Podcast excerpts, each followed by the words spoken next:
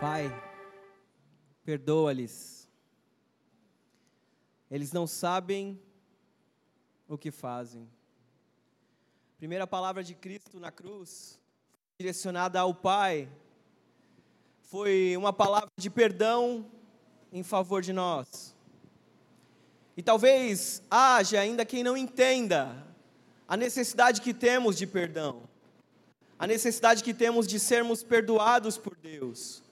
Mas a Bíblia, desde a queda, ela vem pintando um quadro bem tenebroso sobre o ser humano. Desde que Adão, no jardim, decidiu seguir o seu próprio caminho, a Bíblia nos mostra, nos aponta, nos pinta como inimigos de Deus, como filhos da ira.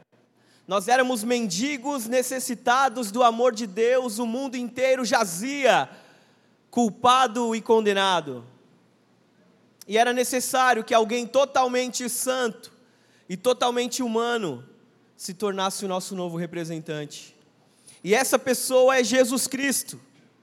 E na sua jornada nessa terra estava determinado por Deus que o caminho que ele trilharia seria um caminho de sacrifício, de sangue e que culminaria na sua morte.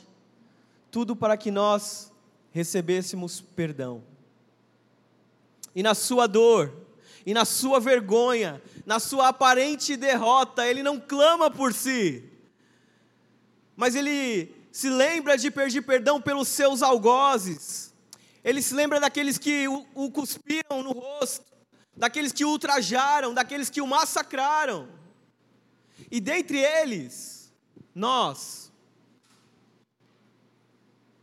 pois nós também o cuspimos, nós também o ultrajamos, nós também o massacramos, nós também o tratamos com descaso, com desprezo. Quando nosso coração simplesmente decide seguir o próprio caminho e despreza o perdão, e somos levados então pela vaidade do nosso coração.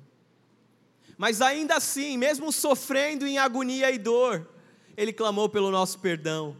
Mais do que isso, a sua oração ganhou forma. A sua oração vista na sua vida, na sua atitude resoluta. E ele foi firme até o fim, no seu doloroso e belo plano de amor. E no seu poder e na sua glória, ele derrubou os montes ele preencheu os vales, ele aplainou os terrenos acidentados e ele pavimentou um caminho para nós até o Pai. Um novo e vivo caminho pavimentado pelo seu próprio sangue.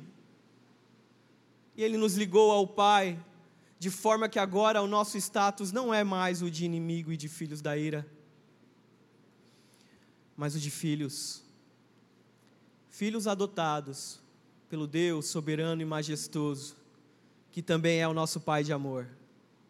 E embora nós falhemos, embora nos lembremos dos nossos pecados passados, a palavra desse Pai ilustra o que ele faz com nossos pecados. Ele os joga nas profundezas do mar. E ele nos perdoou.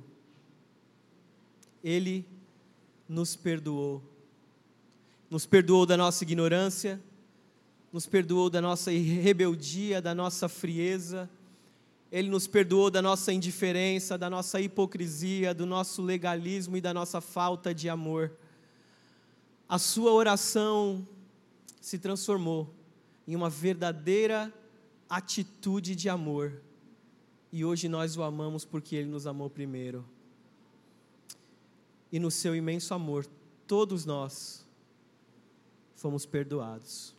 Amém.